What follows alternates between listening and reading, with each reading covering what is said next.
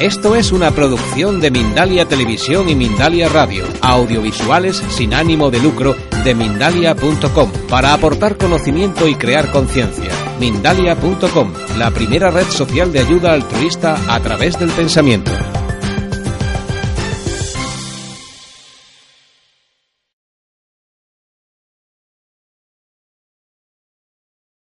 Soy Eva López, cofundadora de Mindalia Televisión y Mindalia.com.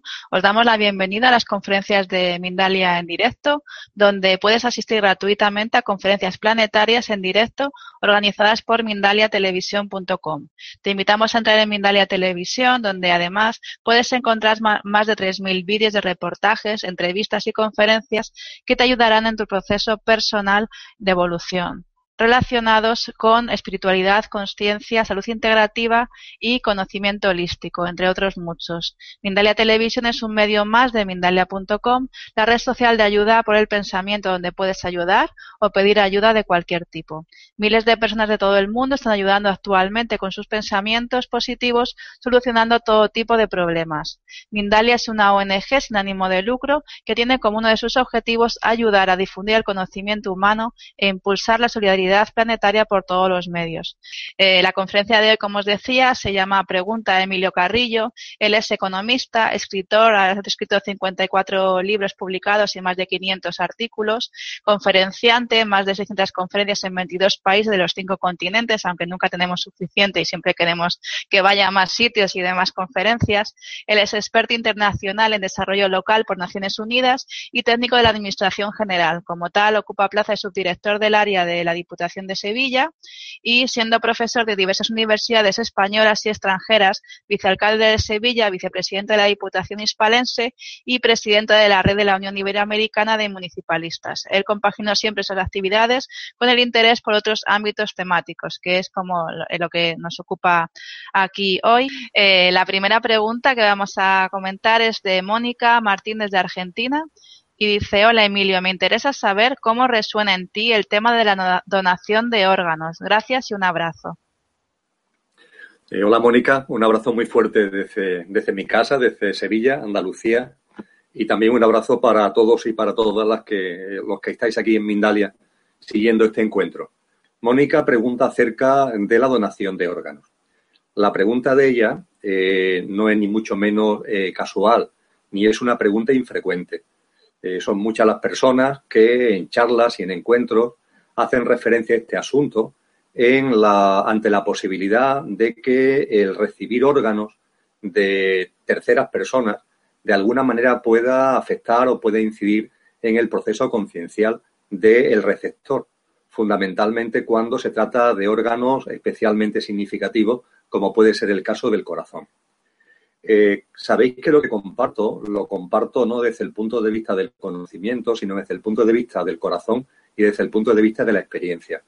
Eh, y desde el corazón y desde la experiencia, eh, lo que os puedo decir, lo que puedo compartir, es que nos eliminemos todo tipo de autolimitaciones mentales. en la mente, en nuestro día a día, creamos multitud de autolimitaciones eh, a la mente por la dinámica de vida que hemos seguido hasta ahora, en un estado de conciencia que ya estamos abandonando, pero que ha sido un estado de conciencia muy egocéntrico, muy identificado con el yo físico, mental y emocional y el olvido de lo que realmente somos. En esa dinámica eh, hemos tendido a crear siempre cargas, eh, tensiones, lastres, obligaciones y autolimitaciones. Pues bien, todo lo que se mueve en torno a las interpretaciones de los impactos que pueden tener las donaciones de órganos, tal como lo siento, se mueven en ese ámbito, en el ámbito de la tendencia a las cargas, a los lastres, a las autolimitaciones mentales. Mirad, no ocurre, no sucede nada. Que una persona done, que una persona reciba el órgano de otro, no incide para nada en su proceso conciencial y evolutivo. Para nada. El coche es magnífico. El coche es tan divino como todo. El coche que utilizamos, que es nuestro yo físico, mental y emocional, es tan divino como todo, pero es el coche. Tiene su funcionalidad, tiene su operatividad, tiene sus características y desde luego tiene fecha de caducidad en cuanto que llegado un momento determinado, a diferencia de lo que realmente somos, ese coche va a dejar de funcionar. Pues bien, siguiendo con el símil del coche, que es ese yo físico, mental y emocional, que lo que realmente somos, el conductor utiliza para experienciar la vivencia humana, el cambiar un órgano de un cuerpo a otro, de un coche a otro, es como hacer un cambio de piezas en el vehículo utilitario que utilizamos en nuestra vida cotidiana en el taller. No afecta al coche, le afecta al coche en el sentido que mejora su funcionamiento. En nuestro caso, en el caso de los seres humanos, el trasplante de un órgano puede provocar o puede ayudar en el proceso conciencial a que esa persona adquiera eh, una salud que es lo que está buscando con este trasplante. Pero no incide, no interfiere, no afecta a lo que es su propio proceso conciencial y evolutivo. Por tanto, quitaros cualquier tipo de eh, restricción, cualquier tipo de limitación mental al respecto y entender que la donación de órganos entre seres humanos, el paso del órgano de un coche a otro coche humano, no incide para nada en nuestro proceso conciencial y evolutivo. Así que nos desinquietamos, nos relajamos en nuestra divinidad, nos eliminamos también esta tipología de carga de la cabeza y seguimos viviendo con tranquilidad y en armonía. Podemos seguir, Eva. Sí, estupendo. Pues Esther desde España dice, ¿cómo actuar cuando estás en una situación angustiosa económicamente y puedes perderlo todo? Eh, antes que nada, Esther, no puedes perder nada. Yo sé que esto a las personas que están en ese momento concreto, en su dinámica de vida, donde están en aprietos económicos, donde se han quedado a lo mejor sin trabajo, que no tienen esos ingresos que necesitan tener a, final de cada mes o que están viviendo un episodio tan común en muchos países como en España actualmente, que es el desahucio, es decir, la ejecución de hipoteca por parte de los bancos que pone a la familia fuera de lo que han sido sus hogares. Cuando eso se está viviendo, en el momento en el que se está viviendo este tipo de reflexiones concienciales, la verdad es que la mente la rechaza de plano. Pero tanto para las personas que están viviendo esa situación como para las que no lo están viviendo y pueden conocerlas por terceros o pueden conocerlas eh, de forma indirecta, lo que quiero compartir es que la confianza en la vida es fundamental, es clave. Eh, en las charlas que hemos compartido en Mindalia a lo largo del año 2015 he insistido mucho en la importancia de tener plena confianza en la vida.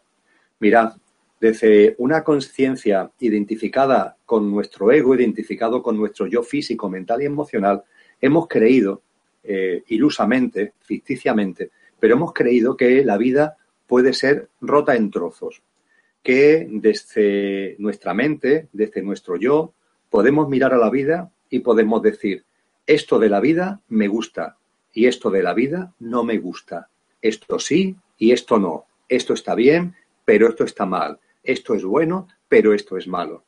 ¿Quién hace ese tipo de juicios? ¿Quién hace ese tipo de clasificaciones? Os aseguro que no somos nosotros. Eso lo está haciendo la mente, que es el sistema operativo de nuestro yo físico, mental y emocional. Es el sistema operativo del coche. Lo está haciendo la mente.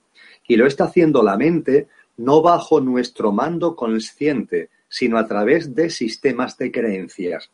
Los sistemas de creencias son una especie de programas informáticos que la sociedad, la educación, la familia, los amigos, los medios de comunicación, etcétera, etcétera, van introduciendo en la mente y hace que nuestras acciones y reacciones no sean realmente nuestras, sino que son respuestas automáticas, como si fuéramos robot, no son respuestas conscientes nuestras, sino respuestas automáticas que provoca la mente bajo el influjo de esos sistemas de creencias.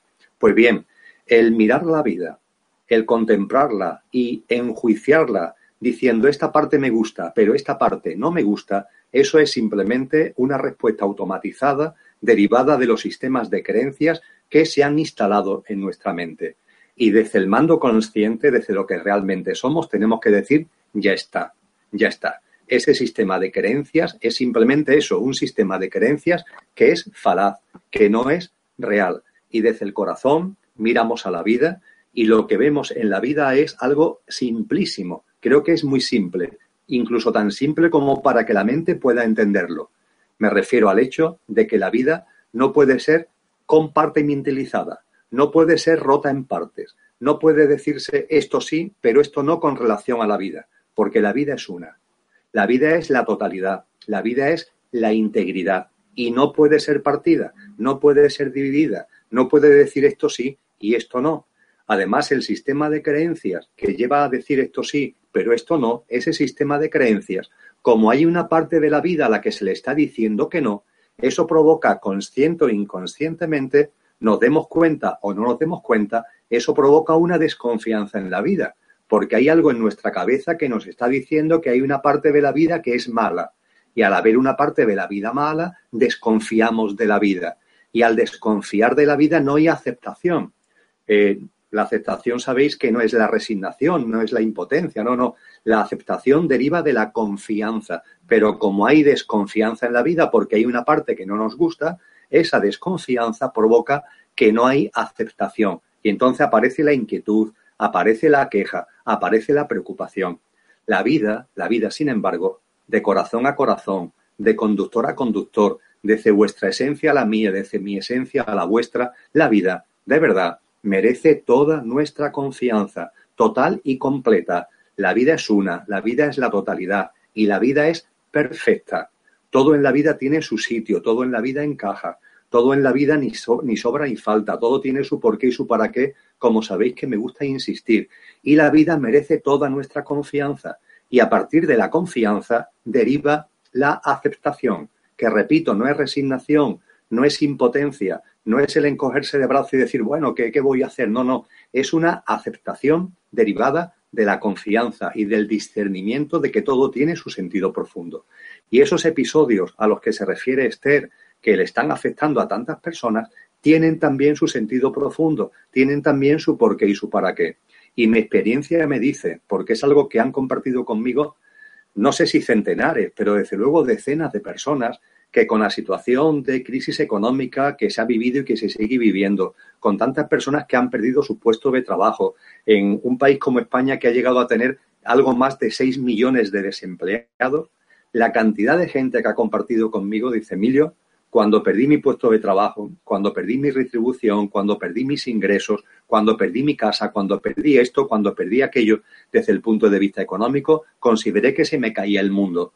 Y sin embargo, y sin embargo, ahora con perspectiva, con la perspectiva de unos meses, con la perspectiva de unos años, qué agradecido le estoy a la vida, porque esa situación que fue límite, esa situación que me puso al borde del abismo, sin embargo, me obligó a dar un salto, me obligó a llevar a cabo cosas que en mi vida hubiera llevado a cabo si no hubiera sido porque estaba en esa situación límite. Me ha abierto nuevas puertas, me ha, abierto nuevos caminos y me ha impulsado desde el punto de vista de una nueva visión, de un nuevo discernimiento conciencial acerca de la vida.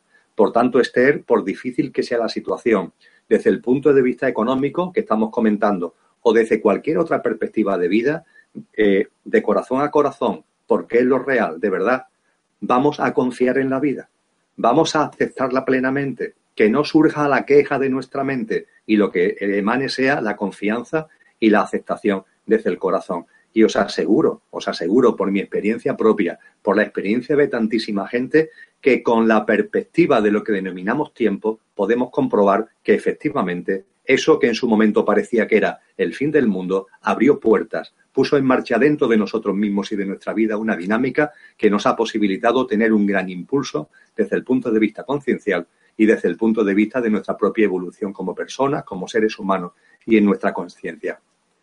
Eva, podemos pasar a otra pregunta. Sí, Isabel Palomares desde México dice, le agradezco que amplíe por favor sus comentarios respecto al tema del karma y dharma en cuanto a cómo se puede hacer para saldarlos y cuando me vaya no lleve nada pendiente por pagar o disfrutar. Eh, a la primera pregunta eh, que se ha formulado en este encuentro, que venía de Mónica, hemos eh, o hecho referencia a la importancia de eh, no mantenernos en las autolimitaciones mentales.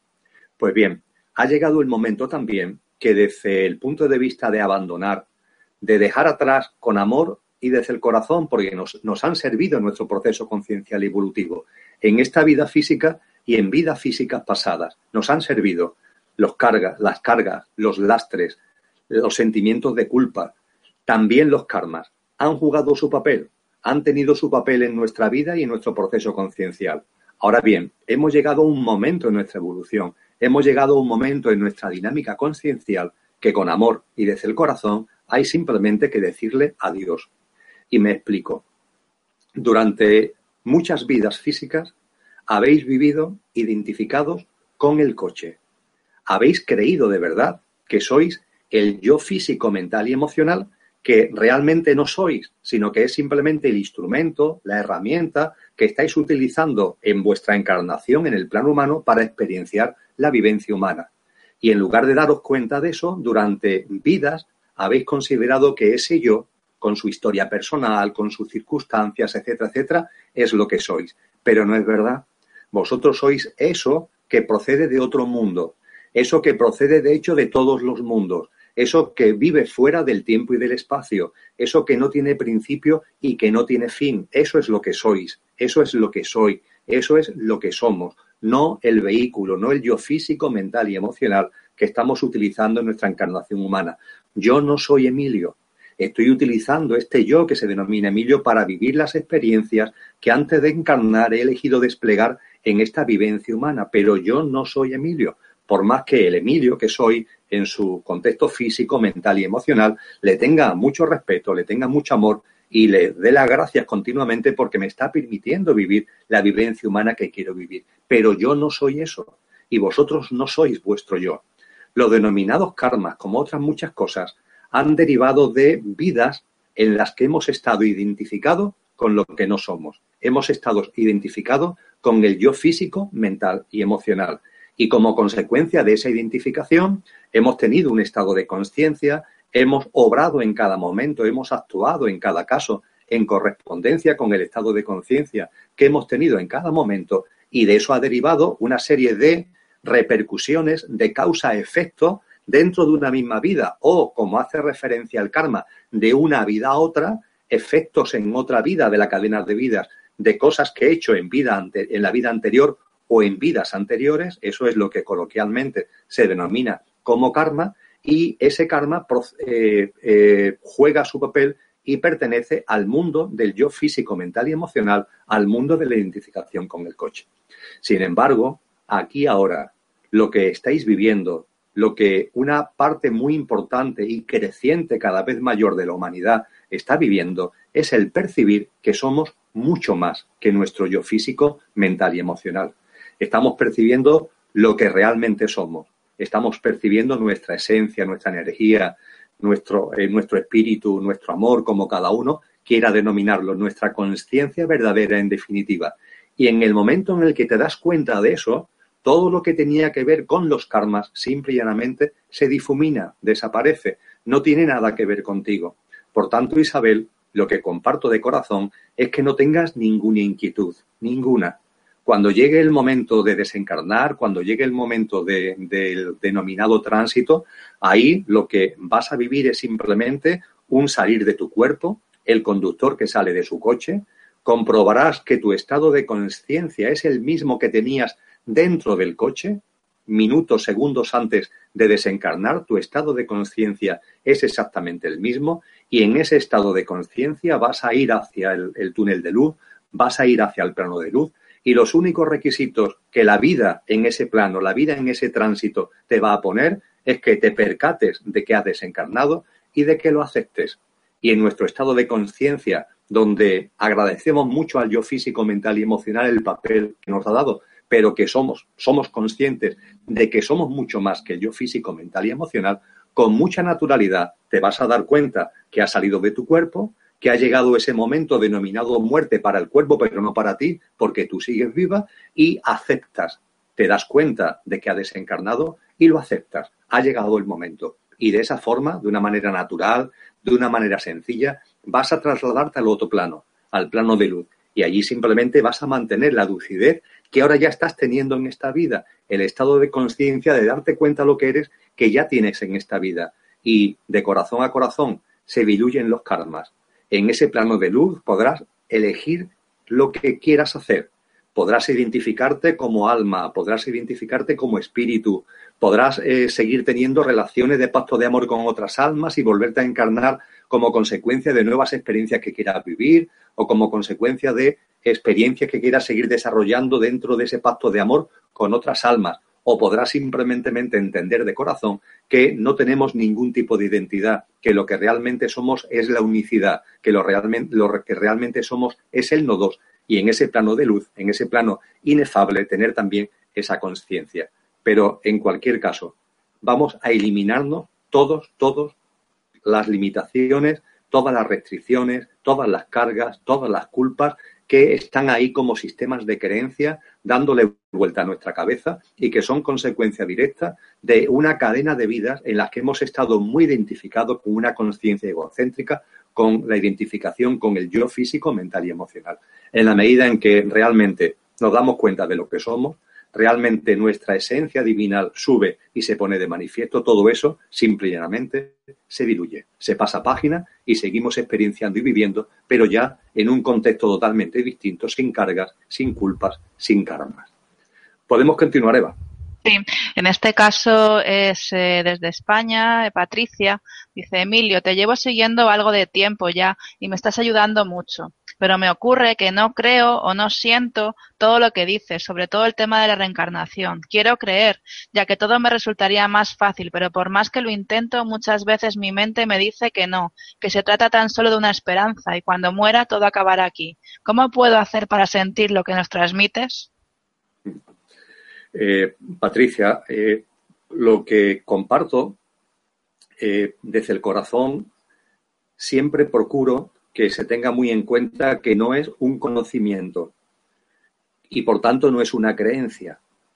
Eh, de corazón intento compartir experiencias, experiencias propias, experiencias de gente cercana, experiencias de personas que lo han compartido igualmente conmigo y que yo he podido vivir en directo la realidad y la profundidad de esas experiencias. Por tanto, no intento bajo ningún concepto ni convencer a nadie de nada, ni considerar que una cosa es mejor que otra, sino simplemente de corazón comparto experiencias.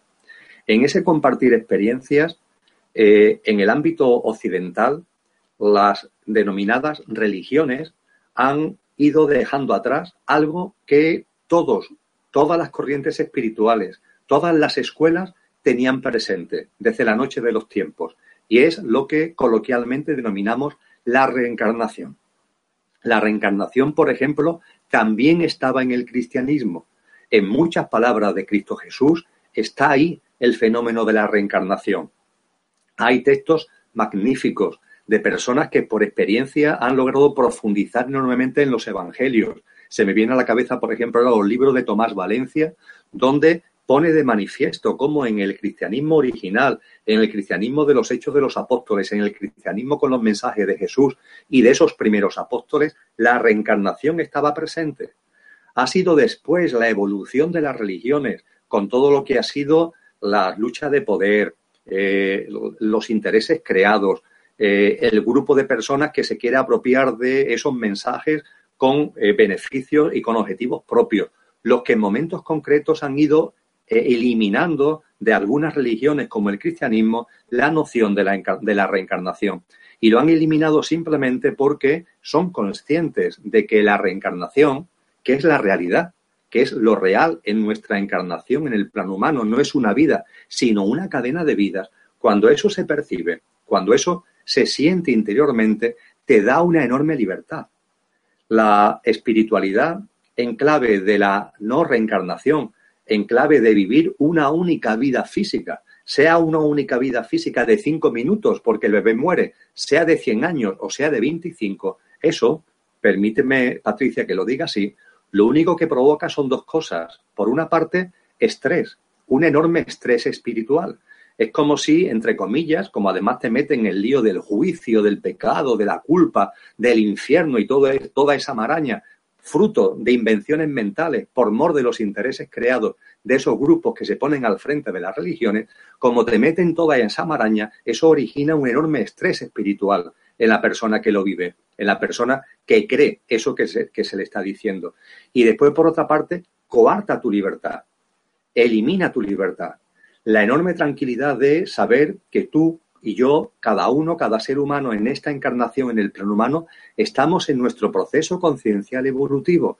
Y oye, que no pasa nada, que debemos estar muy tranquilos, que estamos evolucionando en conciencia, todos, que los niveles no son ni mejores ni peores, ni tú eres más listo, ni yo más tonto. Cada uno tiene la evolución que le corresponde en el momento que le corresponde y punto. Aquí no hay carreras, aquí no existe el tiempo, aquí no hay metas, aquí no hay llego primero y tú llegas después, aquí no hay medallas de oro y medalla de plata o de bronce, aquí no hay nada de eso, de esas invenciones mentales. Estamos simplemente desplegando experiencias, colaborando en la expansión de la conciencia que es una a través de la expansión de nuestra propia conciencia. Y en esa dinámica, en esa dinámica no hay errores. En cada momento hacemos exactamente lo que corresponde que hagamos en función de nuestro estado de conciencia. Y cuando llega el momento que denominamos muerte, que no es tal, como hemos comentado hace un momentito, desencarnas, vuelves al plano de luz y, desde allí puedes volver otra vez a encarnar para seguir viviendo experiencias y para seguir evolucionando en tu estado de conciencia.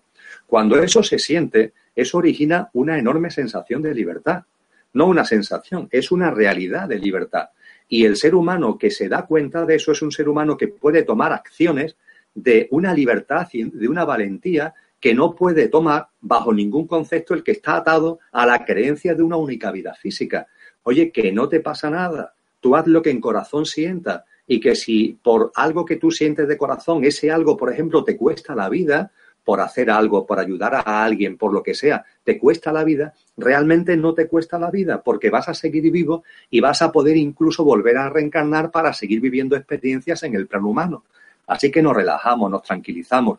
Ese acto, entre comillas, de valentía, de libertad que te puede costar la vida, impulsa tu proceso conciencial para que en la siguiente vida tus experiencias sean ya de una cualidad y de un, y de un cariz totalmente distinto. Y eso te da serenidad, eso te da armonía y eso te da, repito la palabra, libertad, que en última instancia es vivir sin miedo. Y concluyo eh, la contestación a la cuestión que ha planteado Patricia con una observación. Eh, la clave de la vida está en el aquí ahora. Ya está. Vivir el aquí ahora. Es verdad que aquí estamos hablando de karmas, estamos hablando de tránsito, estamos hablando de reencarnaciones, pero la clave de la vida, porque es donde está la vida, está en el aquí ahora. La vida, para vosotros y para mí, está en este momento aquí ahora. Lo que estamos compartiendo, lo que estamos escuchando, lo que estamos sintiendo en este aquí y ahora. Dicho esto, sabéis que hay una práctica que se denomina la práctica de las regresiones. De hecho, hay magníficos terapeutas que llevan y desarrollan esa práctica. Y a través de ese terapeuta, con el apoyo de ese terapeuta, se pueden vivir, se pueden experienciar vidas pasadas. Se pueden experienciar lo que ha sido tu vida, por ejemplo, Patricia, lo que ha sido tú en tus encarnaciones anteriores, que has hecho, cómo has vivido lo que tú realmente eres, el conductor que realmente tú eres, que ahora está encarnado en Patricia, en un coche llamado Patricia, que fue de tu vida en otras encarnaciones con otro coche. Y a través de las regresiones eso se puede percibir. Fundamentalmente, a mí me gusta aconsejar la técnica de la sofrología, no de la hipnosis, porque con la sofrología mantienes la conciencia. En ningún momento pierdes la conciencia, aunque de la mano de un terapeuta puedes vivir esas experiencias pasadas. La realidad es que esas experiencias pasadas no tienes por qué vivirlas. No hay, no hay ninguna necesidad de recordarlo porque todo lo que has vivido en todas tus vidas está en ti aquí ahora.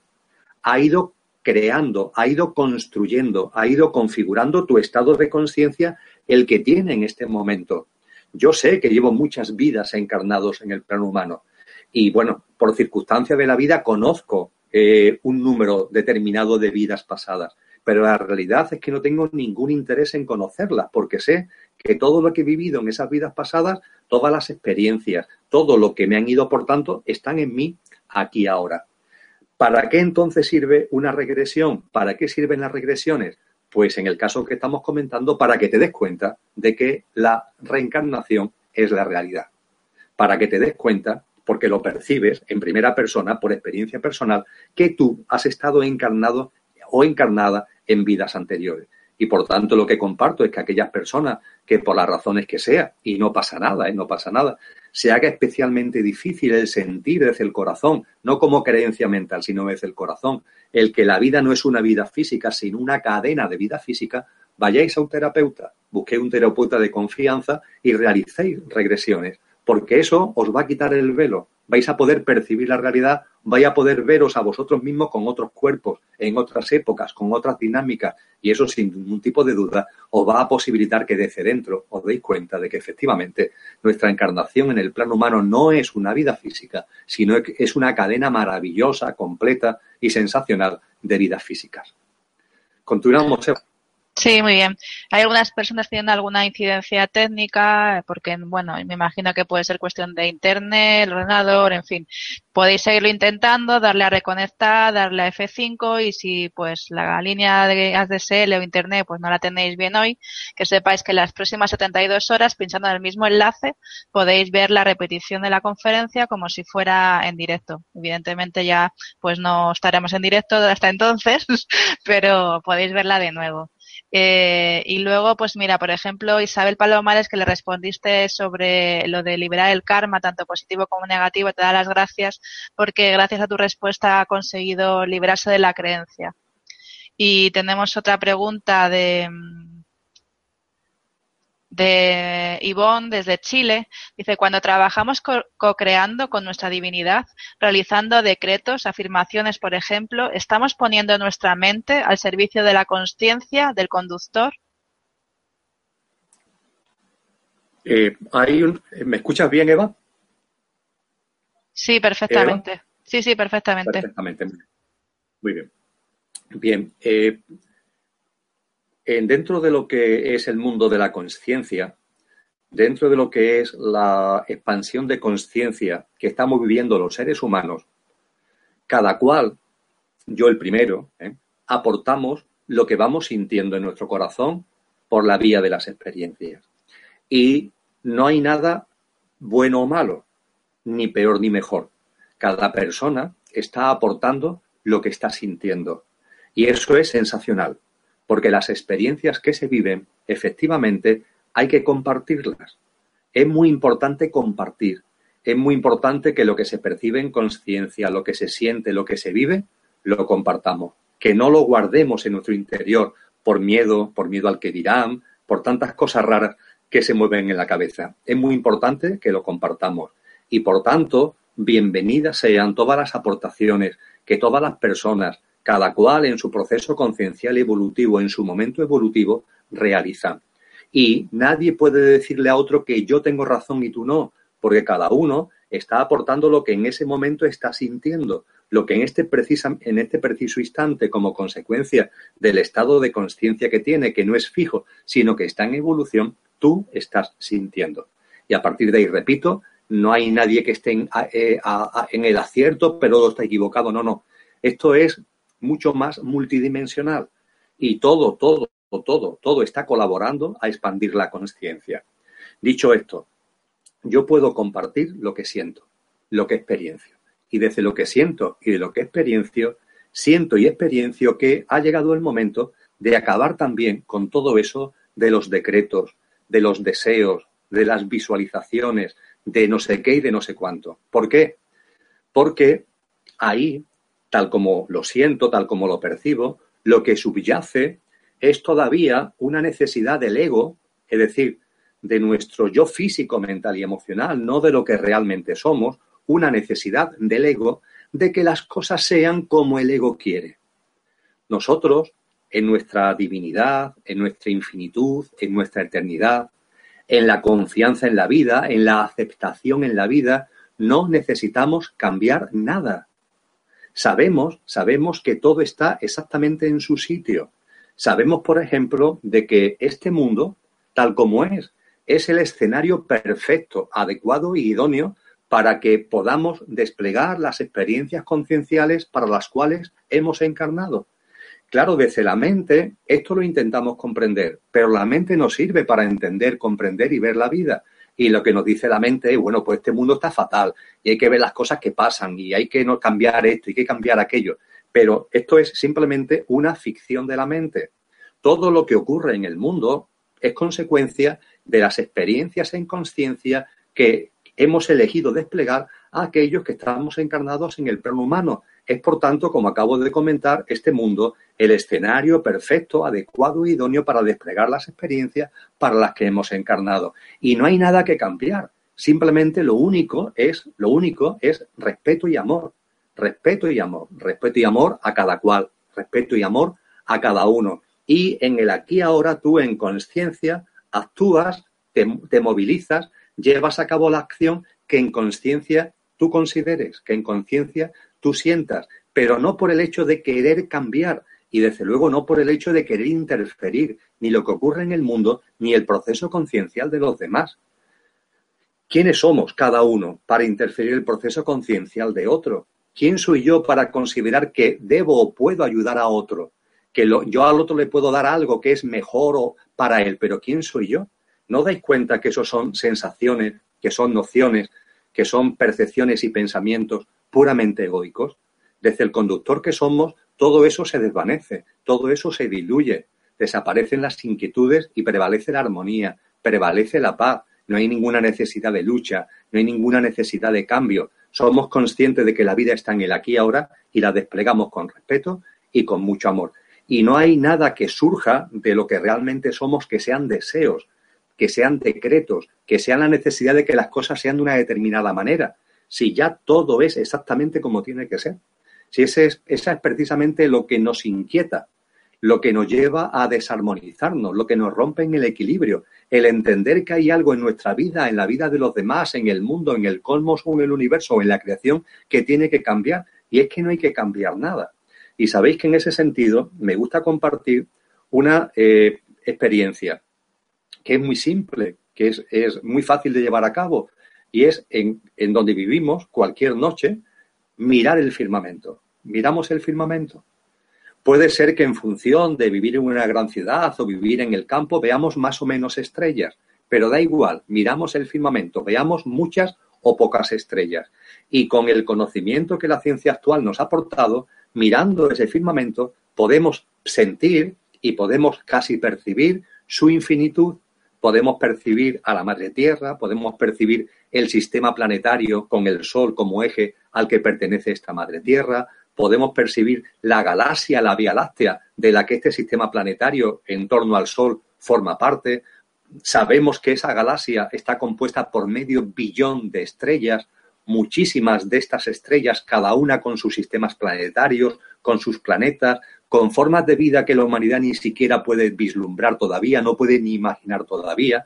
Pero es que para colmo esa galaxia tan infinita, tan inmensa, con ese medio billón de estrellas, no es una sino entre miles de millones de galaxias que forman parte de lo que la ciencia denomina el universo conocido. Cada una de estas galaxias, cada una de estos miles millones de galaxias, con cientos de miles de millones de estrellas, con muchísimos planetas y con infinidad de modalidades y formas de vida. Y la ciencia empieza ya a vislumbrar que junto con este universo conocido hay otros universos y se habla ya de multiversos y se habla de universos compuestos por multitud de multiversos, cada uno con multitud de universos. Pues bien, contemplando desde tu casa eh, el firmamento, contemplando esas estrellas, puedes percibir que todo está en su sitio. Dice la ciencia que ese universo conocido tiene 15.000 millones de años, Realmente tiene muchísimo más, pero en cualquier caso, 15 mil millones de años. Pararos un momento, reflexionar un momento. Ese universo conocido, con miles de millones de galaxias, cada una de ellas con cientos de, miles de millones de estrellas, cada estrella o muchas de ellas con su sistema planetario y con infinitas modalidades de vida, todo en movimiento, en ciclos perfectos, desde hace no menos de 15 mil millones de años, y todo encaja y todo tiene su sitio en el cosmos y todo tiene su sitio en la creación. ¿No creéis que ya es hora de que en conciencia nos tranquilicemos? ¿No creéis que ya es hora de que en conciencia nos demos cuenta de que todo es exactamente como tiene que ser? ¿No creéis en conciencia que ha llegado el momento en el que nos relajemos en nuestra divinidad y nos demos cuenta que lo único que estaba inquieto en, esta, en la creación eras tú? que es lo único que está inquieto? Y desaparecen los deseos, desaparece la necesidad de que las cosas sean distintas y lo que se hace es simplemente vivir en el aquí y ahora y gozar la vida. Y te das cuenta que eso, que gozar la vida, es la única razón de la existencia en cualquier plano o dimensión, también en el plano humano, donde no es verdad que esto sea un valle de lágrimas, eso es otro invento de los que quieren manipularnos a través de instrumentos de poder, eso es otro invento. Esto no es un valle de lágrimas, esto es el paraíso Pero ese paraíso ya lo es, no hay que conquistarlo, no hay que alcanzarlo, lo único que tienes que hacer es verlo, es tu mirada. Tu mirada es lo único que te impide ver que efectivamente la vida es amorosa, que la vida nos abraza, que la vida merece la confianza en ella sin ningún tipo de duda y que estamos aquí para gozar de la vida. Podemos continuar, Eva. Sí, claro. Eh, antes de continuar con el resto de preguntas, eh, me gustaría pues recordaros a todos que estas conferencias se realizan en directo gracias a la colaboración de los ponentes, como en este caso Emilio Carrillo, y también vuestra asistencia, pero también gracias al trabajo desinteresado de todo el equipo humano de Mindalia y la plataforma técnica que soporta todas las conferencias en directo conlleva también gastos económicos. Eh, para sufragarlos, desde Mindalia.com, como os he comentado, ONG sin ánimo de lucro, ahora os pedimos una colaboración económica en la medida de vuestras posibilidades y esta aportación económica que te pedimos asegura la continuidad de estas interesantes conferencias día a día y ayuda a que todo el movimiento de Mindalia siga creciendo gracias a tu importante ayuda. Es muy fácil, verás en tu pantalla encima del chat que te sirve eh, como comunicarte, para comunicarte con los demás eh, un aviso en el que te pedimos tu colaboración económica. Pincha en él y aporta lo que puedas. Cualquier donación eh, es importante para la ONG Mindalia.com y agradecemos de corazón el cuidado que nos dispensas a nosotros para que tú puedas ayudar al resto del mundo a través de Mindalia.com allá donde te encuentres. Eh, continuamos con las preguntas. Eh, Juan José Lázaro, desde España, pregunta, en el tema de la divinidad, ¿qué nos puedes decir respecto a la sexualidad de un soltero o divorciado? La sexualidad, eh, dentro de los sistemas de creencias, ha ocupado en la historia de la humanidad un lugar destacadísimo. Eh, merece la pena, eh, merece la pena que hagamos una reflexión, por somera que sea, de cómo la humanidad, a lo largo de toda su historia, ha puesto su atención especialmente en determinados asuntos. Y en, la, en el podium de los temas que han levantado mayor interés desde el punto de vista del ser humano está sin ningún tipo de duda la sexualidad. Y es cierto que la sexualidad es muy importante. Es cierto que la sexualidad tiene mucha importancia en la encarnación humana y también tiene mucha importancia el principio de género y lo que es el juego de la energía masculina y femenina en todo el cosmos y en toda la creación. Y el ser humano, a lo largo de su historia, a lo largo de la historia de la humanidad, ha enfocado, ha reflexionado y ha centrado su atención en la sexualidad. ¿Qué es lo que ha ocurrido? Lo que ha ocurrido es que al centrar la atención en la sexualidad, hemos centrado la atención a través de un filtro que es la conciencia egocéntrica en la que hasta ahora hemos, estado. Y esa conciencia egocéntrica es la que ha hecho que nunca hayamos vivido la sexualidad con libertad, que nunca nos hayamos acercado a ella sin la interfaz, sin el velo del sistema de creencias. Hemos mirado la sexualidad, la nuestra y la de los demás, pero no lo hemos hecho con ojos claros. Los hemos hecho con ojos velados, con una especie de gafas, de gafas tamizadas por nuestros sistemas de creencias. Y en la historia de la humanidad hemos generado multitud de sistemas de creencias acerca de la sexualidad. Y cuando leemos cosas que se han escrito o cosas que se han aportado a lo largo de la historia de la humanidad, es muy fácil detectar esos sistemas de creencias que han estado muy en función, por ejemplo, de la época o que han estado en función, por ejemplo, de la cultura concreta en la que se realizan esas aportaciones. Hoy, en el ámbito eh, mayoritario en el que os movéis vosotros y nos movemos yo, y me muevo yo, hay, por ejemplo, una percepción de la sexualidad desde el punto de vista de la monogamia, una sexualidad que se utiliza o que se canaliza a través de un estamento como es la familia. Pero a lo largo de la historia de la humanidad esto no ha sido así. Ha habido culturas y de hecho la hay hoy, hoy hay en el ámbito humano, hay mm, comunidades, hay, no sé, se me vienen, por ejemplo, porque tuve ocasión de conocerlas de primera mano en programas de cooperación al desarrollo, colectivos que se denominan no contactados en el estado de Amazonas en Brasil, pero también en otras partes del mundo, donde su percepción de la sexualidad es muy distinta, donde, por ejemplo, no rige la monogamia, sino que rige la poligamia, donde la, forma de relacionarse desde el punto de vista de la, de la sexualidad no tiene nada que ver con la forma prototípica que hoy impera en el ámbito, por ejemplo, occidental. Lo que quiero trasladar con esto es que a lo largo de la historia de la humanidad se han fabricado muchos sistemas de creencias al poner la atención en algo que sin duda ninguna es importante, como en la sexualidad. Y ha llegado el momento, tal como lo siento, de que esos sistemas de creencias le digamos ya a Dios que se acabó, que se acabó. Que la sexualidad es simplemente una parte muy importante, pero es una parte de nuestro cuerpo. Y como todo lo que tiene que ver con nuestro cuerpo, con el yo físico en el que estamos encarnados, hay que escuchar al cuerpo. Permitirme que subraye esto. Hay que escuchar al cuerpo. Nos hemos acostumbrado no a escuchar al cuerpo, sino a escuchar a una parte del cuerpo que es la mente. Y todo lo hemos tamizado e interpretado a través de la mente. Pero todo es todo. Fijaros, bebemos y vamos a suponer que estamos bebiendo alguna bebida alcohólica, eh, una cerveza, una copa de vino, y es estupendo. Y el cuerpo te dice, oye, mm, me apetece una cerveza, me apetece una copa de vino, estupendo. Y lo bebes. Pero hay un momento determinado en el que el cuerpo te va a decir, ya está. Si escuchas al cuerpo, el cuerpo te va a decir, ya está. No quiero más cerveza, no quiero más vino. Pero entonces interviene la mente. Y la mente que lo que te dice, sigue bebiendo. Venga, que está bueno, venga, que no sé qué, venga, que no sé cuánto. Y guiado por la mente, en lugar de escuchar al cuerpo, sigues bebiendo. Y al seguir bebiendo, después ocurre lo que ocurre, que el cuerpo se pone malo, que el cuerpo tiene resaca, que el cuerpo se encuentra mal. Tienes hambre, el cuerpo te dice, tengo hambre, y entonces come. Y hay un momento determinado que escuchando al cuerpo, el cuerpo te va a decir, estoy saciado, ya está. Sin embargo, la mente actúa, anda ya, come más, que esto está muy bueno, hoy, pero eso esto está estupendo, come más.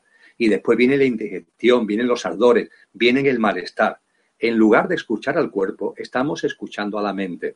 Pues bien, a algunos puede parecer un comentario indecoroso, pero me da igual con relación a la sexualidad ocurre lo mismo. Escucha al cuerpo, escucha al cuerpo. Y el cuerpo te va a llevar siempre al punto de equilibrio, te va a llevar siempre al estado de armonía, porque el cuerpo es sabio, muy sabio. Escucha a tu cuerpo, conoce a tu cuerpo, percibe y sienta tu cuerpo. Y en la sexualidad y en el resto de los temas que tienen que ver con el cuerpo, hazle caso. Abandona los sistemas de creencias. No te creas los programas informáticos que han metido en tu cabeza. Esos programas informáticos que, por ejemplo, denigran la sexualidad, que la han ensuciado, que la han encorsetado dentro de lo malo, dentro de lo pecaminoso, dentro... Olvídate de todo eso. Salta esas barreras de creencias y escucha, escucha tu cuerpo. La sexualidad es maravillosa, la sexualidad es sensacional. Como todo, como todo es absolutamente divino. No hay nada que objetarle a la misma hay simplemente que vivirla. Y cuando se vive no realmente, no escuchando al cuerpo, no en lo que es la verdad, sino se vive a través de lo irreal, a través del sistema de creencias, entonces es cuando vienen las interferencias, entonces cuando vienen las cosas raras. Lo raro, las cosas raras, no es la actividad sexual, no es la sexualidad, sino las cosas que ocurren, los impactos que tienen cuando no vivimos la sexualidad con naturalidad. Te empeñas en el celibato.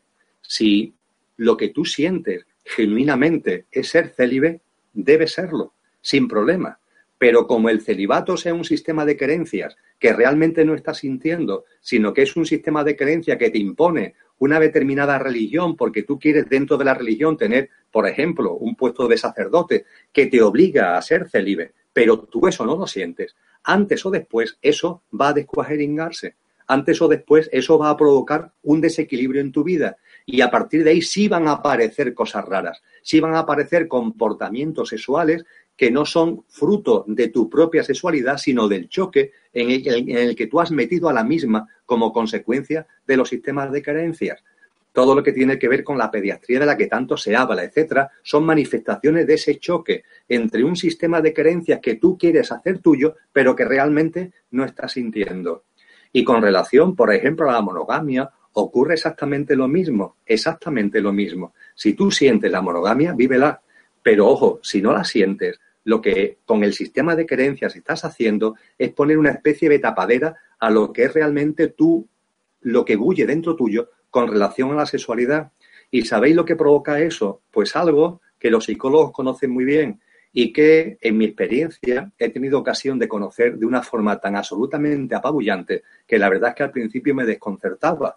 Y es la cantidad de abusos sexuales, de abusos sexuales que en familias monógamas el padre, el hermano, el abuelo o el tío tienen con relación a chicas, con relación a niñas y con relación a jovencitas. La cantidad de abusos sexuales que hay, teóricamente en un marco de monogamia, pero claro, es que esa monogamia no es sentida, es impuesta y eso provoca unos efectos, eh, una especie de explosión donde se producen cosas entre comillas raras como que el padre, el hermano, el tío o el abuelo abusen sexualmente de una niña, de su hija, de su nieta, otra jovencita de su hija, de su nieta. Son ejemplos de cómo al querer tapar lo que realmente sentimos desde el punto de vista de la sexualidad con sistemas de creencia, se producen esas desarmonías, se producen esos enormes desequilibrios.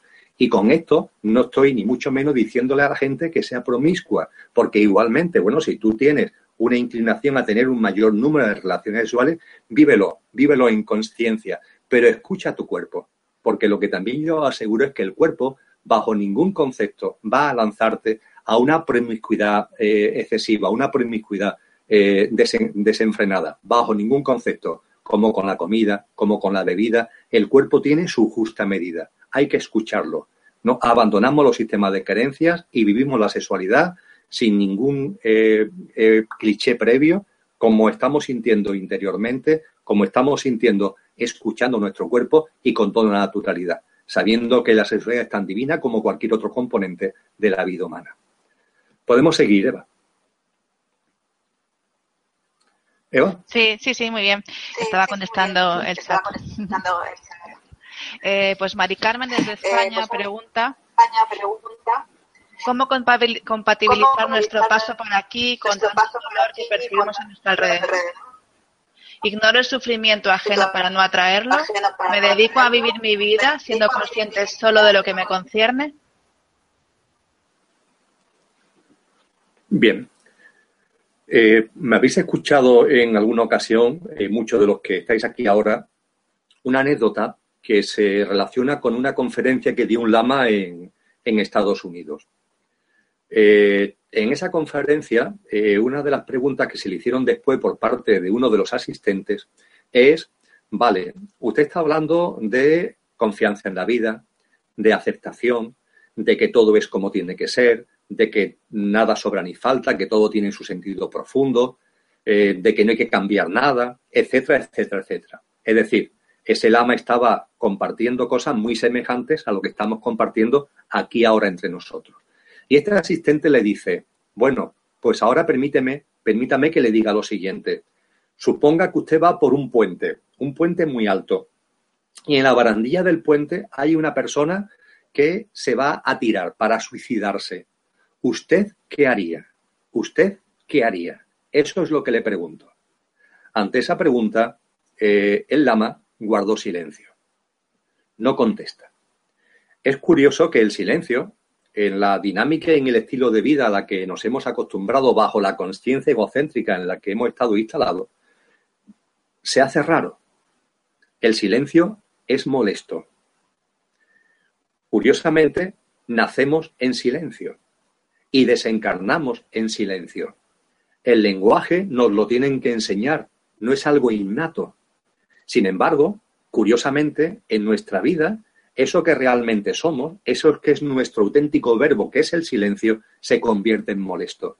Y en esa sala donde había mucha gente, el silencio del lama que no responde la pregunta que se le ha hecho origina una molestia, origina un desconcierto. Máxime cuando ese silencio se mantiene en el tiempo. Medio minuto, un minuto, dos minutos, y el lama no responde a la pregunta que se le ha hecho de qué haría en el supuesto de que pasando por un puente una persona estuviera en la barandilla para precipitarse al vacío, para suicidarse. Y el lama no contesta, guarda silencio. Aquello se convirtió, aquel recinto, aquella sala se convirtió en una especie de olla a presión como consecuencia del silencio del lama. Y por algún lado tenía que saltar y saltó por la misma persona que había realizado la pregunta, que claro, se sentía como responsable, como culpable de la tensión que se estaba viviendo. Y esa persona es la que rompe, la que rompe el silencio y le pregunta y, le dice al lama, ¿qué pasa? Que no sabe usted qué decirme. Y ante ese no sabe usted qué decirme, el lama contestó. Entonces sí, tomó la palabra, habló y contestó. Efectivamente, no tengo ni idea de lo que haría. Lo sabré cuando me ocurra. Lo sabré cuando me ocurra. Esto es simplísimo de entender incluso para la mente. Vamos a ver, lo que haremos ante una determinada situación lo sabremos cuando ocurra. ¿Qué es lo que ocurre? Y es que en la cabeza tenemos unos programas informáticos, tenemos unos sistemas de creencias que no son nuestros, que nos han introducido por el influjo de la sociedad, de la familia, de la denominada educación, de los medios de comunicación, etcétera, etcétera, que no son realmente nosotros. Y esos sistemas de creencias son los que nos llevan a saber lo que vamos a hacer en caso de que ocurran cosas que nunca nos han ocurrido. Y ahí estamos, en ese mundo de ficción, en ese mundo de creencias. Y este lama lo que nos llama la atención es decir, oye, párate, tranquilízate. Ante cada situación, ante cada caso, cuando ocurra, actúa en conciencia. Pues bien, ante estas cuestiones que se han plantado en la pregunta de dolor, de frustración, de violencia, de conflicto, de tantas cosas entre comillas que ahí están ocurriendo en el mundo. ¿Qué es lo que hago? ¿Qué es lo que, es lo que tengo que hacer? Ante todo, te tranquilizas. Ante todo, comprende que tiene que ver con los procesos concienciales de cada cual, con los procesos concienciales de cada uno. Discierne desde el corazón, desde lo que realmente eres, que todo tiene su porqué y su para qué. Comprende, discierne lo que hemos compartido ya un par de veces en el tiempo que llevamos juntos aquí y ahora, que este mundo es el escenario perfecto, adecuado e idóneo para desarrollar las experiencias concienciales para las que hemos encarnado.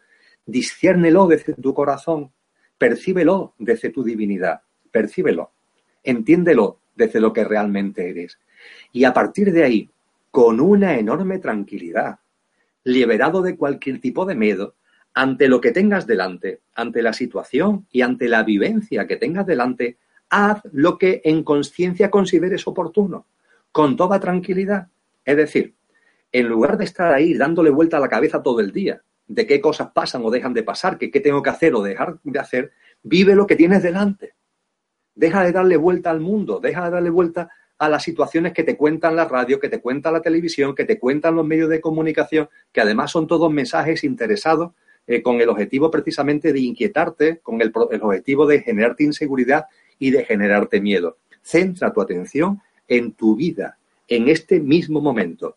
Y en este momento, ante la situación que estés viviendo, sea de dolor o no dolor, de, tristeza o de alegría, sea lo que sea, actúa en conciencia.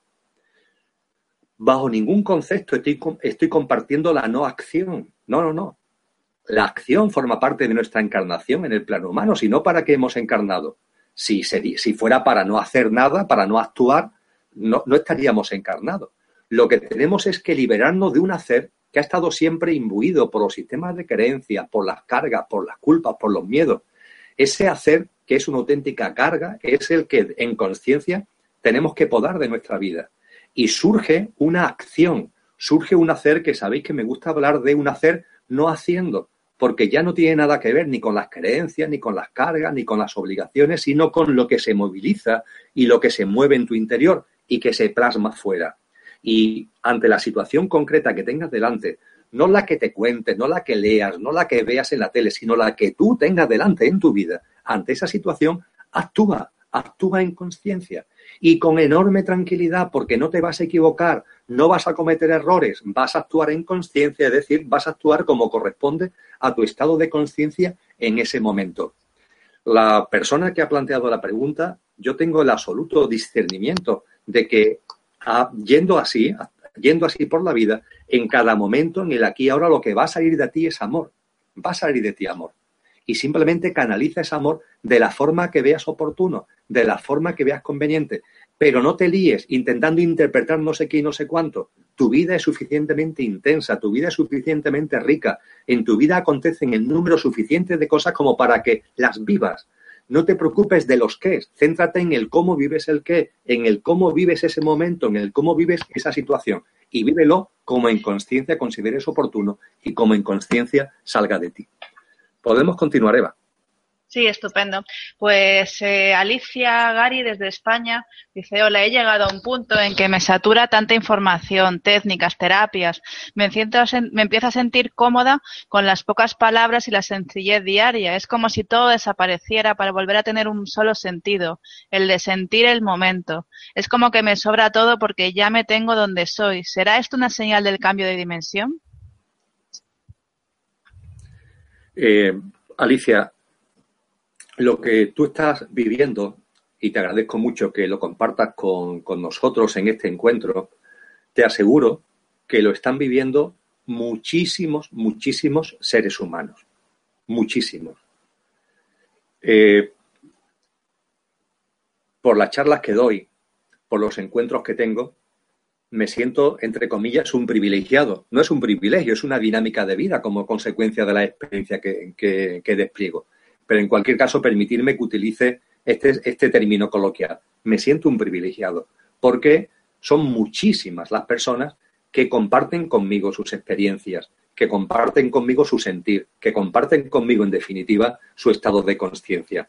Y te puedo asegurar, Alicia, que exactamente lo mismo que tú acabas de compartir. Cambiando una palabra, cambiando dos palabras, pero el contenido de fondo exactamente el mismo, lo comparten conmigo una enorme cantidad de personas. Es más, de corazón a corazón, es también lo que yo percibo. Lo que tú percibes lo podría expresar con unas palabras o con otras, pero da igual el contenido profundo de lo que tú has compartido, que es compartido, repito, por muchísima gente, es también lo que yo percibo. Ya está, ya está. Todas las técnicas, todos los procedimientos, todos los caminos, todas las herramientas, todos los instrumentos, todas las escuelas, todas las corrientes, todos los maestros, etcétera, etcétera, etcétera, desde el enorme amor y desde el enorme respeto, hay un momento en nuestro proceso conciencial evolutivo que decimos adiós. Ya está. Me han sido de una enorme ayuda. Han sido como bastones que me han, me han servido de apoyo, de puntos de apoyo, de puntos de impulso en mi evolución conciencial. Pero hay un momento a su vez en el que me doy cuenta de que todo eso ya me sobra. Porque lo único que importa en la vida es vivir la vida. Y vivir la vida significa gozar la vida. Nos damos cuenta de que en la identificación con el yo físico, mental y emocional, hemos estado en una dinámica de vida desde el punto de vista de lo material, de apegos, de necesidad de muchas cosas que realmente no necesitamos, de eh, necesidad de conocimientos, de necesidad de información, de necesidad de datos y que esa dinámica no solamente se ha dado desde el punto de vista de lo material, sino que también ha llegado y se ha hecho presente en, la, en las cuestiones espirituales, en las cuestiones concienciales. Y también ahí, en el ámbito conciencial y espiritual, hemos puesto nuestra atención en adquirir información, en experienciar técnicas, en conocer terapias, en que si esto, en que si lo otro, que si este dice no sé qué, que si este dice no sé cuánto, pero mira por esto no sé qué. Y eso, hay un momento, todo, todo ha servido, todo ha tenido su porqué y su para qué. Es más, todo ha llegado en nuestro proceso conciencial y evolutivo, en nuestra vida, en esta y en las anteriores, ha llegado en el momento en el que tenía que llegar. Y todo han sido impulsos, todo han sido empujones, todo han sido eh, evolución en conciencia. Y en esa evolución en conciencia hay un momento en el que dice, ya estás, ya está. Ya no hay metas, ya no hay nada que conseguir, ya no hay nada que alcanzar. La vida es vivir. Me gusta utilizar una expresión que, eh, al decirla así a bote pronto, por los esquemas mentales, por los sistemas de creencias, sé que puede sonar mal, pero te das cuenta que lo único que hay que ser es un vividor, ser un vividor. A mí me gusta compartirlo mucho. ¿Tú qué eres? Un vividor. ¿Por qué? Porque vivo la vida. Y vivir la vida es gozarla, porque cuando se vive la vida, se goza. Otra cosa distinta es cuando se sobrevive que no tiene nada que ver con vivir. Muchísima gente ni siquiera se da cuenta, pero realmente nunca ha vivido. Ha convertido la vida en un acto de supervivencia, precisamente por todo lo que estamos comentando, por las cargas, por los laces, por los miedos, por la incertidumbre, por las inseguridades, por las autolimitaciones mentales, etcétera, etcétera, etcétera. Y no ha vivido, simplemente ha sobrevivido. Cuando realmente ya te vas despojando de todo eso, de tantas capas, de tantos lastres, de tantos conocimientos, de tanta información, y despojándote de las capas como si fuera una cebolla que se va quitando esas capas, ya te quedas desnudo, ya te quedas con lo que realmente eres, en tu divinidad, en tu infinitud, en tu eternidad. Lo que se hace es vivir la vida. Y todo lo demás sobra. Todo lo demás sobra. Sabéis que eso es lo que muchas escuelas espirituales llaman la iluminación. Pero la iluminación consiste precisamente en darte cuenta de la innecesariedad de la iluminación. No tienes que iluminarte porque siempre lo has estado. La iluminación no es un estado que tengas que alcanzar, es algo que siempre has sido, que siempre has tenido. Lo único que tienes que hacer es darte cuenta, tomar conciencia. Y entonces observamos la vida, actuamos en el aquí y ahora conforme nuestro corazón y en libertad y con valor, porque hay que tener valor para hacer lo que el corazón indica, corresponde. Y a partir de ahí se vive, se goza de la vida. Y todas las técnicas, toda la información, etcétera, etcétera, se le da un caluroso, una, una calurosa despedida con mucho amor, con mucho respeto y con mucho agradecimiento por lo que nos han aportado en nuestro proceso conciencia y evolutivo que finalmente nos ha llevado a darnos cuenta de lo que somos, darnos cuenta de lo que siempre hemos sido y de lo que inevitablemente siempre seremos. Podemos continuar, Eva.